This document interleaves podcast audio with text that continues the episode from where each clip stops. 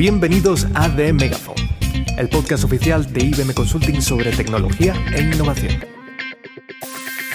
Buenas, estamos aquí de vuelta en otro episodio del Megaphone. Soy Carmen González Escobosa y hoy me acompaña Javier Peña Uribe Larrea. ¿Qué tal, Javi? ¿Cómo vas? Muy bien, Carmen. Aquí en el segundo episodio ya, con ganas de seguir hablando de tecnología, bueno, de tecnología y de todo lo que nos encontremos por el camino. Oye, ¿y Sergio? ¿Dónde está? Que solo te presenta a ti, porque te ve a ti. ¿Es verdad, Sergio? No, Sergio está de viaje. Su madre está escuchando este podcast y Sergio está de viaje. Sí, sí, está de viaje. Bueno, es quien quiera que lo entienda, pero Total. Sergio no está aquí en este episodio, pero le mandamos un abrazo, seguro que, que está mejor que nosotros. Pero bueno, tengo claro que a él le gustaría estar aquí porque hoy vamos a abordar un tema que, que, bueno, que seguro que le encantaría, que bueno, a él y a todo el mundo, porque es el boom del momento, es la, la IA generativa. Como, como siempre preguntamos, Carmen, tú con este tema, con la IA generativa, ¿hay match?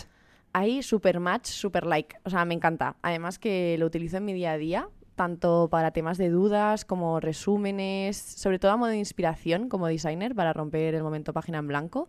E incluso empecé a utilizar alguna herramienta que te genera diseños a partir de un prompt. Así que mu- mucho match, mucho match. Joder. ¿Tú? Yo, yo también, bueno, ya sabes que no tengo criterio, que siempre le doy a like a todos los temas. Yo me, me lanzo, me El meto curioso. dentro. Sí, el curioso. Eh, pero sí, totalmente de acuerdo. Yo también lo uso tanto en mi vida persona- personal como en mi vida profesional, eh, diariamente, ya sea para generar ideas como tú, para responder eh, preguntas rápidas, incluso sobre todo lo uso para generar algún script que me permita automatizar alguna tarea en mi, en mi trabajo diario. Y bueno, estoy dentrísimo. Eh, a mí me encanta la IA generativa, soy súper fan. Yo para el script no, ¿eh? espero que no me toque hacerlo. Pero bueno, la verdad que, que yo creo que es maravilla y tiene mucha, mucha potencial, mucho potencial.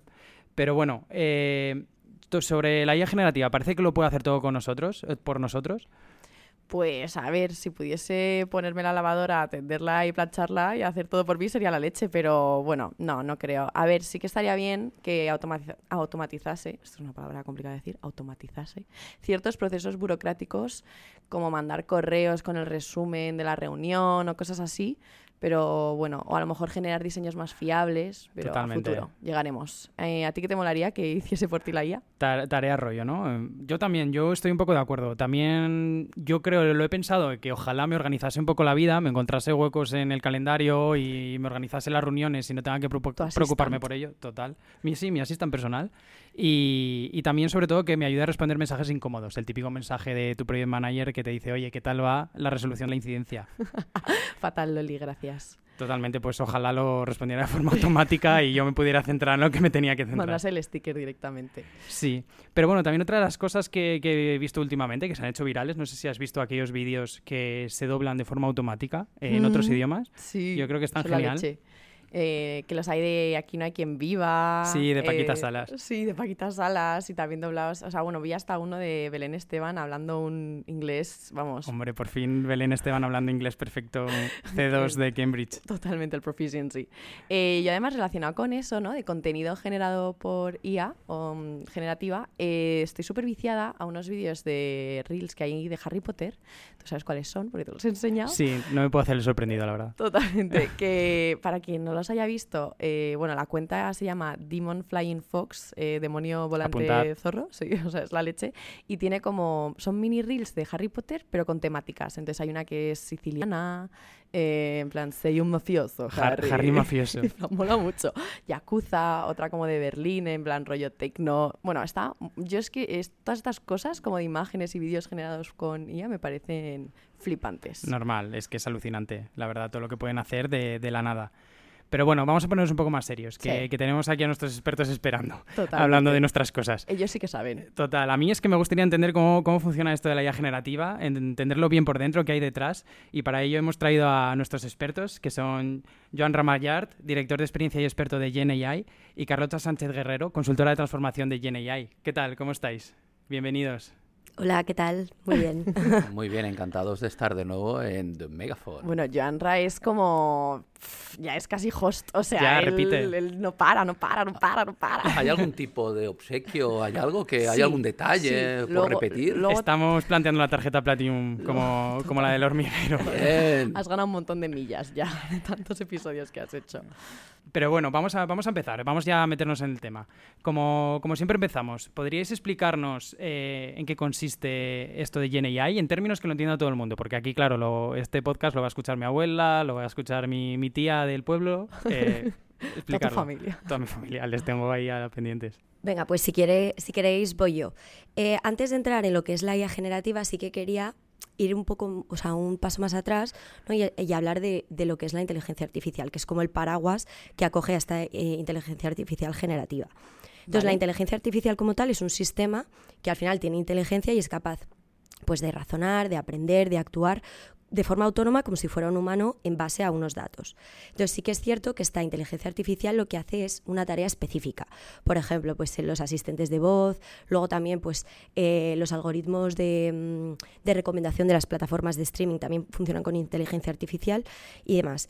Pero la IA generativa que está debajo ¿no? de esa inteligencia artificial lo que hace es crear contenido, contenido que nunca ha existido. Entonces, al final, esto lo- o sea, no, es más que un simple chatbot, porque al final tú le, le preguntas cualquier cosa y te contesta. Un chatbot como tal está, o sea, lleva unas directrices detra- detrás y te contesta eh, lo que Lo que está preparado para hacer, ¿no? Justo, efectivamente. Mientras que la inteligencia artificial generativa crea cualquier contenido en base a la información que tú le des. Entonces, la diferencia un poco entre estos dos eh, sistemas ¿no? es que uno es capaz de analizar y procesar datos existentes, pero el otro genera datos y contenido. O sea, totalmente nuevo. definición del pueblo es como un robot que hasta entonces solo hacía lo que le habías dicho, ¿no? De forma automática y ahora el robot ya no hace solo lo que le has dicho, sino que empieza a hacer nuevas cosas. El robot construye. Construye, claro, construye cosas. Antes solo movía ladrillos y ahora dice, voy a hacer una casa. Y se pone a hacer una casa. Efectivamente, entonces al final ha habido un cambio de paradigma muy importante, porque antes la inteligencia artificial la veíamos como, uff, está por detrás de, de todos los sistemas, es algo como que no era tangible para nosotros, mientras que ahora, bueno, todo el mundo utiliza ChatGPT y ChatGPT Todo funciona con IA generativa. Entonces al final pues ha cambiado mucho todo este paradigma. Ahora mismo la tecnología es súper accesible y todos la utilizamos, o sea, todos utilizamos inteligencia artificial, lo cual hace unos años era un poco era imposible. Claro, no estaba tan a la mano de todos. Que bueno, has mencionado ChatGPT eh, y esto ya lo hemos comentado en otros episodios, eh, pero yo lo recalco. La IA generativa no es solo ChatGPT.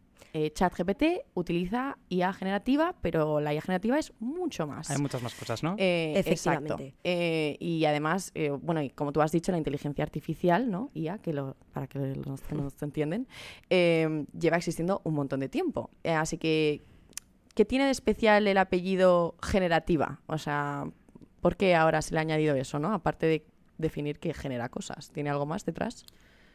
Yo Tira, tira, por No, no, favor. no. Ve tú, ve tú. Eh, yo creo que... Lo que- educados, muy bien. Lo que, lo que ha comentado Carlota, que lo ha comentado un- muy bien, es sobre todo este efecto wow.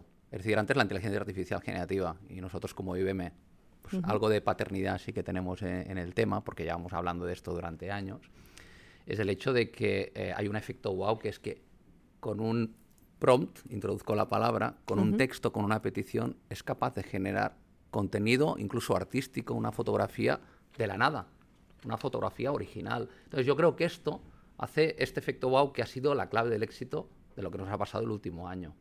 Y por otra parte está el tema de que ya no es una caja negra, porque es sencilla de utilizar. Es sencilla de utilizar desde el punto de vista de que yo creo que ha democratizado el hecho de decir, uy, qué sencillo que es, y con esto, vamos, con una página en blanco, que es este prompt, te permite generar esto. Yo creo que esto también ha ayudado mucho a acercárnosla y que ya no sea tan arisca, tan caja negra, ¿no? Hmm. Claro. Al final no son cables, es algo que está accesible para todo el mundo, incluso mis amigos lo usan, gente que está alejado de la tecnología y pueden aprovecharse de ello, es algo Eso también increíble. es buena experiencia de usuario por parte de ChatGPT, Eh, el haberlo hecho tan usable y tan sencillo. Exacto, yo, meto- Carmen. yo voy salpicando para que la gente en su casa Vaya, vaya procesando, ¿no? Esta información. Joder, pues esto la verdad que, que- que está genial, pero bueno. ¿Qué hay, de, qué hay debajo de, de todo esto? ¿Cómo funciona? Si levantamos la alfombra de, de esta IA generativa, ¿qué, qué nos encontramos? Pues lo que nos encontramos es eh, los famosos modelos o los famosos, los famosos algoritmos. ¿no? Entonces, pues antes habían estos modelos supervisados, donde tú entrenabas a los modelos, no los programabas, los entrenabas. Entonces, tú supervisabas que el resultado esperado fuera bueno. Ahora lo que realmente ha dado una vuelta de tuerca es modelos no supervisados que lo que haces es le, le, le- pones o le, infuse, Chutas, le le- infuse, eh, ayudarme en la palabra. O sea, ¿Infusionas? le- ¿Fusionas?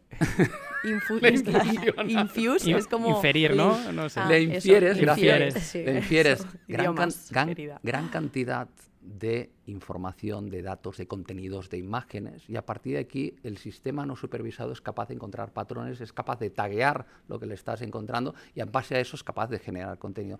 Y eso es lo que ha hecho este clic en estos grandes modelos de lenguaje, en inglés los LLMs, que sobre todo permiten de, eh, en base a todo lo entrenado, predecir un texto prediciendo la siguiente palabra, lo que le estás pidiendo, lo que ha escrito y cuál será esta siguiente palabra. Y esa es la magia de generar este contenido que es genuino. Ahora incluso las cosas se están yendo muy rápido, pero está hablando de incluso de eh, modelos multimodales, grandes modelos multimodales de donde no solo los- entrenas con texto, los entrenas con imágenes, les entrenas con música, les entrenas con vídeo. Entonces, serán mucho más potentes en hacer peticiones que sean complejas y que generen resultados que sean multi, multicontexto o multimedia, ¿no? Dejarme, dejarme poneros una, una anécdota que quizás no, no se conoce.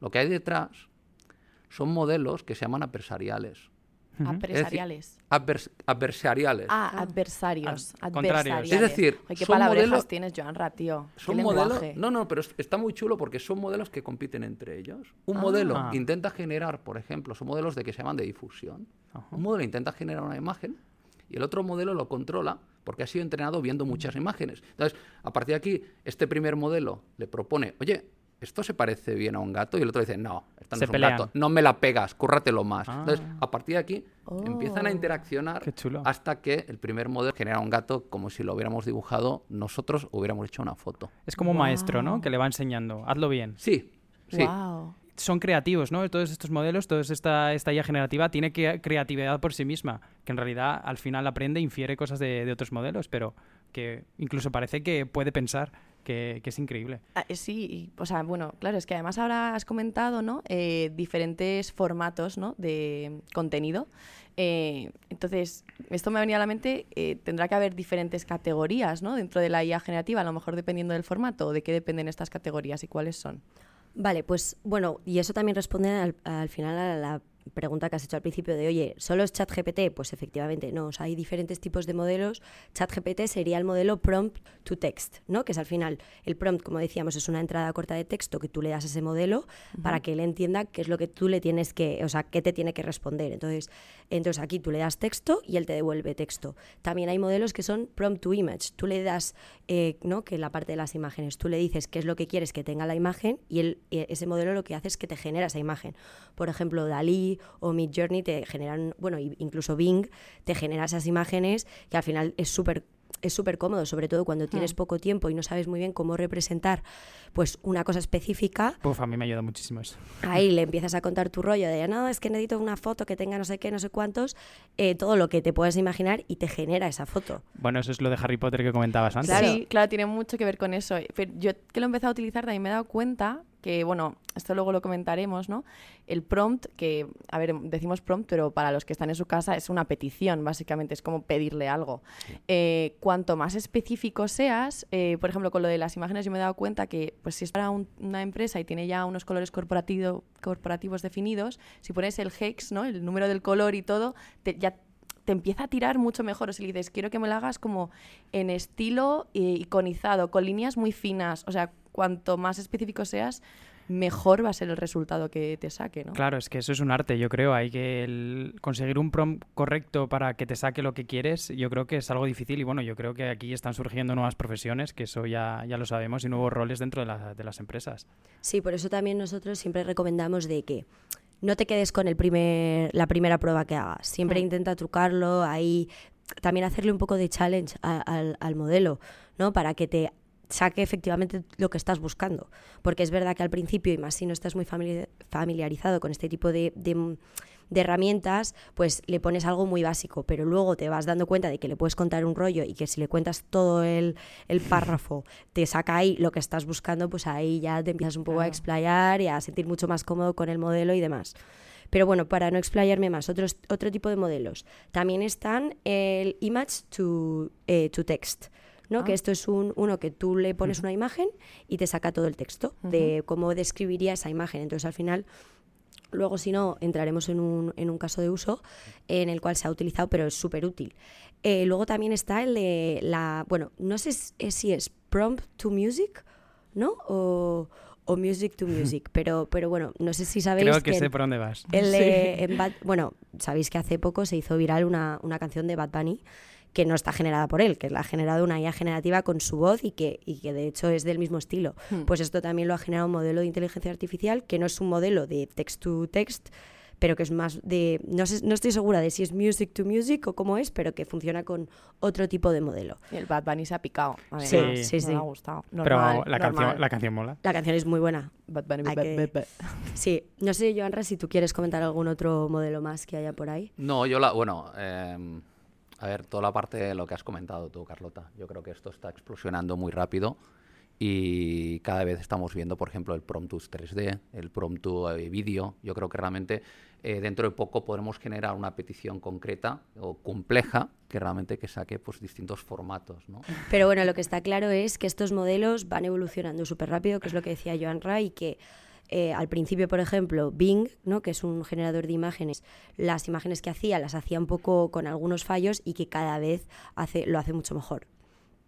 Yo, de todas maneras, si queréis que rompa una, una lanza en favor de lo que sería todo el debate que hay respecto a la, a GNI, uno de los puntos es hay una obsesión por las herramientas y está bien porque realmente son, son, las que nos hacen ca- cambiar la manera de, de cómo trabajamos.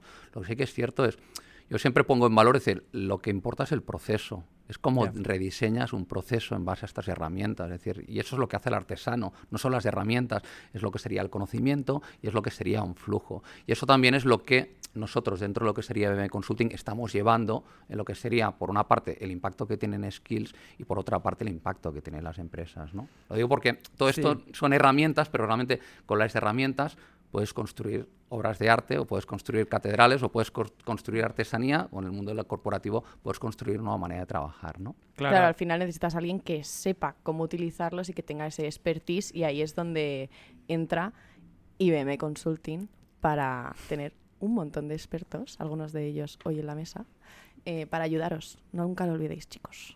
Eso es, contactar con nosotros. Cuña publicitaria. Pero bueno, eh, esto, hablando de, de todo esto, de cómo IBM Consulting y cómo las empresas se pueden preparar a utilizar la IA generativa, eh, ¿cómo, eso, ¿cómo, ¿cómo se podrían preparar? E incluso si llegan tarde a todo este boom, eh, ¿cómo, ¿cómo podrían adaptarse de una manera rápida? Eh, yo creo, de, para responder, os pongo algunos ejemplos, pero antes yo creo que eh, hay un tema que, de hecho, se, le lanzo, si me permitís, la, la pregunta a Carlota respecto a la parte de skills. Es decir, que al final las herramientas y el proceso de transformación empieza por la transformación de las personas, que es el primer punto que nosotros insistimos desde el punto de vista de IBM Consulting. ¿Cómo vas a capacitar, cómo vas a darle estas herramientas a tus profesionales? ¿no?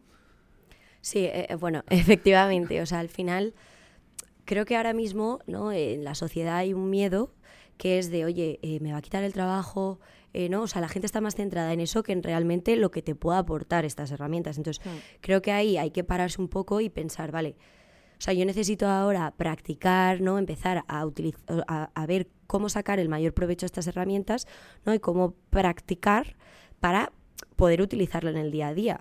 Porque al final la diferencia va a estar entre las personas que la utilizan y las que no. O sea, es decir, no porque no la utilices vas a, vas a hacerlo mejor, no, es que al revés, vas a perder tiempo en tareas que no, no necesitas No aportan neces- valor, ¿no? Efectivamente. Entonces, claro, aquí también hay que. O sea, hay que ver cómo le ayuda a cada uno ¿no? en, en su día a día. Pues, por ejemplo, a mí hay a veces que, oye, tomo notas de manera como súper súper rápido y, y digo, y me piden que mande un resumen. Pues, joder, poner luego esas notas en limpio, hacer un resumen, no genera nada de valor para ti. Claro. Tardas, a lo mejor, incluso dependiendo del tiempo de la reunión, dos horas o las que sean, y esto te lo hace una herramienta y te lo hace en un minuto, en- eh, bueno, en función del prompt que le, tú le des, Sí. y ya está. Y todo el mundo se entera y tú no has perdido tiempo y puedes dedicarle tiempo a otro tipo de tareas que, que son más, más importantes. O sea que el trabajo, es que esto, vamos, que os enteréis ya, no nos lo va a No. quitar, lo único que va a hacer es focalizarte en donde aportas más valor, ¿no? Es que no, no- y súbete al carro, tío. O sea, Sí, no te quedes atrás. Vas a trabajar mejor, vas a ser más eficiente, vas a poder llegar a más cosas y, y bueno, al y lo final... puedes ir incorporando poco a poco, además, no tienes que empezar a utilizarlas todas a la vez, ¿no? O sea, ya hemos comentado ejemplos de, de varias herramientas que cada uno puede ir incorporando para temas muy automáticos.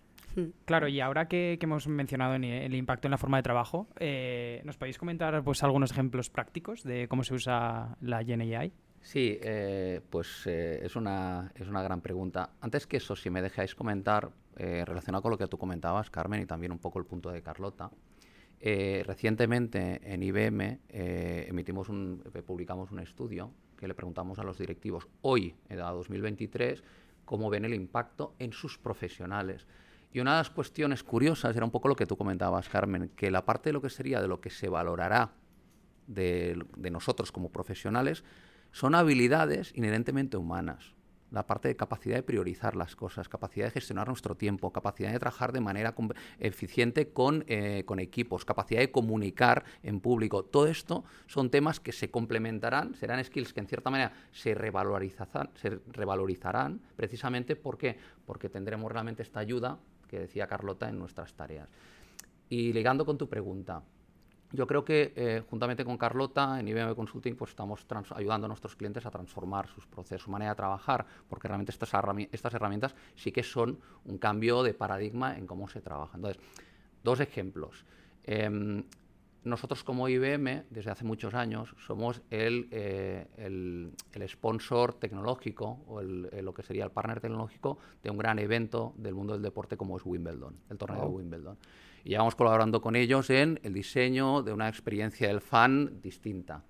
Eh, Wimbledon, eh, con 80 millones de espectadores cada año, es el quinto evento mundial más visto. O sea, es- Se dice aparte rápido. que es la meca de los aficionados del tenis, o sea, en números absolutos arrastra una cantidad ingente de, de lo que sería de, de personas que lo ven. ¿Qué pasa? Que solo pasa en dos semanas. Y Ya. estas, en estas dos semanas, pues las, 120 las 128 mejores jugadoras del mundo del tenis y los mejores jugadores se dan cita en estas dos semanas.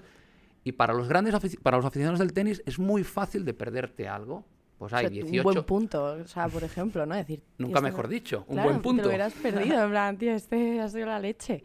Pues en esta, por ejemplo, imaginaros, hay 128 jugadores y jugadoras en 18 pistas. Hay muchas cosas que pasan a la vez y es imposible procesarlo. Este año con Wimbledon lo que se nos ocurrió es, ¿por qué no cogemos la, y aplicamos la inteligencia artificial generativa en la parte de los clips de vídeo? Lo que haremos será, de la parte del metraje y de lo que sería de los clips que pasan en directo, poco, al- casi al mismo momento en que se está jugando el partido, poder elaborar los clips de manera automatizada. Entrenamos al modelo para saber en el mundo del tenis qué es una jugada importante, relevante y qué no. Y, vuelta de tuerca 2023, entrenamos a un modelo basado en lenguaje, con la jerga del tenis, para que pueda hacer los comentarios de estas imágenes y estos clips. Flipante. Qué top. Hombre, esto para el partido de Alcaraz no, porque si nos lo No. vemos todos. Eh, total. Obviamente. Indescriptible, además. Pero, pero claro, es verdad, es que lo comentas, tiene que haber muy buenas jugadas de jugadores que no son tan famosos, ¿no? tan conocidos y que te perderías y ahí tendrías, podríamos decir que son como unos highlights comentados encima, ¿no? Autocomentados por, con, con inteligencia artificial. Correcto, pues sería un Qué caso top. de cómo, cómo dice, y, y ahí ligo con la parte de Carlota, esto, esto sustituirá al comentarista, en absoluto. Lo que pasa es que todos los comentaristas no pueden comentar todos los partidos que hay en Eso es. simultáneo en las 18 pistas. Por esto acerca realmente a los aficionados, oye, yo quiero seguir a este jugador durante el torneo, pues tienes la posibilidad de hacerlo. Segundo caso, hace poco en un, en un evento, eh, concretamente en Lee Show, lo que eh, hicimos es un buen caso de aplicación del tema de GNI al tema de lo que se llama ahora el diseño de nuevos productos y servicios. ¿vale? En inglés, Carmen, no, ya sé que me, pondrás la- me, me pegarás la bronca, el Digital Product Engineering. Oye, pero si tienes una puntillita. super pronunciation. Total. Oye. Bueno, pues lo que hicimos es, eh, con una historia que es preciosa, que es hace siete años, juntamente con una, un dise- una firma de una casa de, diseñado, de, de diseño de alta costura que se llama Marquesa. haute couture. Haute hace Couture. siete años, ¿eh? Ya, vamos, ahí pioneros en... Sí, señor, pues fue de los primeros casos en que se comentó cómo la creatividad venía, eh, o sea, se veía aumentada gracias a la inteligencia artificial. El caso es que en 2016, juntamente con Marquesa, IBM creó el vestido cognitivo. O sea, diseñó un vestido nuevo ayudado por la inteligencia artificial. Y en su momento fue un bombazo, se presentó en la Galamet como, vamos, como un- una... Y, y tuvo mucha, mucho eco. Pues lo que hicimos ahora recientemente, en 2023, fue coger la imagen del vestido, con lo que decía antes Carlota, la parte de Image to Prompt, generamos lo que sería la parte descriptiva. Y a partir de aquí le pedimos a la inteligencia artificial generativa, puedes diseñarme variaciones para crear una colección entera de moda basada en este estilo. Y automáticamente empezó a generar, sobre esta línea, pues os crearé lo que sería vestido de playa, vestido de cóctel, vestido armilla, etcétera, bla, bla, bla. Y toda una colección. vuelta de tuerca más, lo que con este, con este output de un sistema de prompt to text, lo que hicimos era, lo- fue el resultado lo pusimos en, un- en una herramienta de prompt to image, por tanto generamos las Una imágenes. colección, ¿no? Que lo- serviría de inspiración a todos esos diseñadores dentro de Marchesa o Marquesa, no sé cómo se llama. Marquesa, entonces, Marquesa, eh, perdón. la- la- entonces Italiano. el resultado fue total que en directo y con un poco, con po- en poco más de 15 minutos pudimos crear una colección entera de lo que sería nueva y con un poco más creamos una colección pues incluso con variaciones. Oye, hazme la campaña en Instagram, hazme cómo estos, cómo estos vestidos se visualizarían directamente en tienda. Pues esto es una herramienta de productividad, pero también ligada a la creatividad de nuevos diseños, pues realmente que, a ver, que cambia totalmente las reglas del juego. La verdad que es increíble cómo acelera todo el proceso. Pero bueno, ¿podríais decirnos vosotros qué herramientas utilizáis en vuestro día a día? La primera, obviamente, es ChatGPT, que al final, como ChatGPT, también hay otros modelos que tú le puedes preguntar cualquier cosa. Entonces, yo sí que lo utilizo pues para buscar información. Es verdad que ahora, obviamente, bu- buscas, o sea, busco cualquier cosa en Google, pero es verdad que ChatGPT al final te lo te lo filtra más eh, cuando estás buscando algo específico y demás, o sea que a mí me parece súper top. Eh, y luego, en más a modo personal, por ejemplo, a mí me encanta viajar, pues te ayuda con los itinerarios, tú le preguntas cualquier cosa, que esto, bueno, supongo que ya lo sabréis, y Yo te lo hace, también. te ayuda a descubrir cosas y tal, que eso al final te ahorra muchísimo tiempo. ¿Y tú, Joanra? A ver, yo como que tengo un hobby que es la fotografía, soy un enamorado de lo que sería toda la parte de generación de imágenes, con lo cual aquí mi recomendación es sobre todo Stable Diffusion, que es un modelo que realmente que puedes lanzar desde el ordenador de tu casa, puedes incluso entrenarlo, con lo cual pues puedes definir, oye, qué es una persona o un estilo y eh, para realmente para un acceso más sencillo recomiendo lo que antes comentaba Carlota que era Bing, en este caso que utiliza DALI 3 y DALI 3 es muy sencillo porque realmente con una generación de un prompt saca imágenes fantásticas. Y la segunda herramienta que también está ligada a, a lo que sería Stable Diffusion es generación de vídeos, de secuencias. Pues una mujer eh, caminando por la playa o un hombre sobre un caballo, cualquier cosa locura que se os pueda ocurrir y es capaz de generar ya la secuencia de vídeo con una calidad más que buena. Con lo cual realmente. Esta Te- parte... Te voy a enseñar lo de Harry Potter ahora, vas a flipar. Está muy guay. Es Pues verdad. esto es lo que hay detrás y lo que es eh, fenomenal es que esto, que nosotros desde casa, pues con nuestras manitas podemos ya empezar a generar ya contenido creativo potente de alta calidad, ¿no? Yo que soy poco creativo, vamos, a yo lo voy a usar, vamos. ¿Qué va? Es muy creativo. Con lo cual, dejarme que barra otra- otra vez para casa. Están muy bien las herramientas, pero lo- las herramientas van a cambiar y van a evolucionar, con lo cual la- lo primero es cómo se utilizan estas herramientas dentro de un proceso que sea más o menos estructurado. Sí, exacto. Además, ahora que lo comentas, y hemos hablado desde un plano eh, usuario final, pero desde un plano empresa, eh, ¿cómo puede la IA generativa y qué, cómo puede aportar en los distintos departamentos de una empresa? ¿Cómo podría aplicarse? Pues yo lo que creo es que, y lo digo convencido, yo creo que con este prisma es como ver tu organización con un prisma totalmente distinto, como si te hubieran dado unas super herramientas.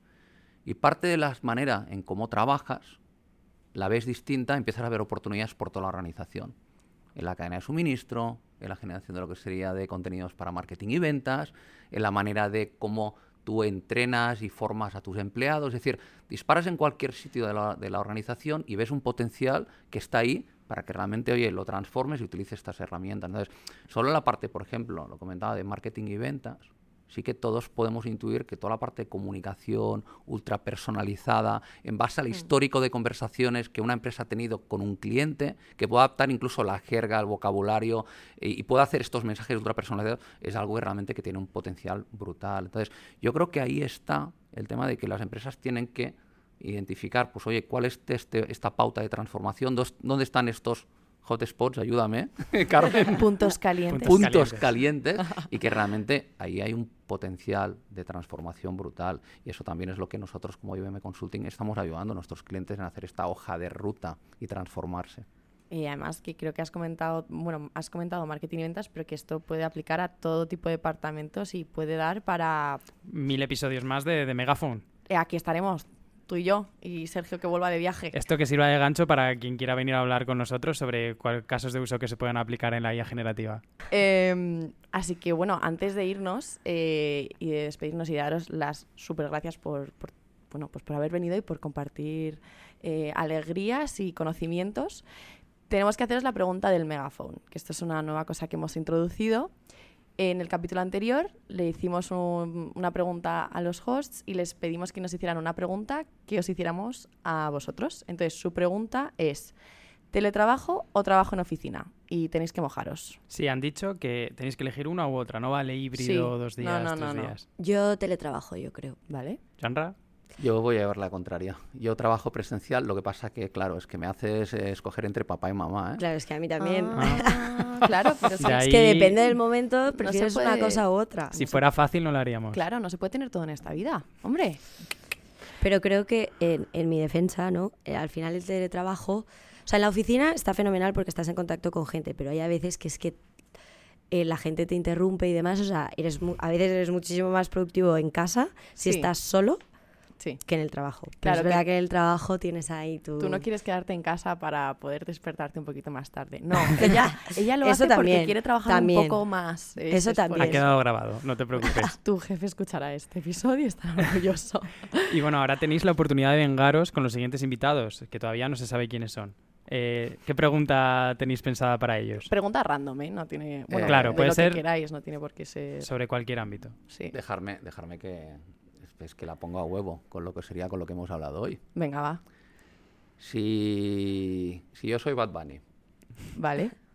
y alguien utiliza toda mi discografía y toda mi historia de, eh, de mi música sin mi permiso y entrena un modelo, el resultado que sale de uh, la primera canción generada a través de este sistema, ¿de quién es propiedad?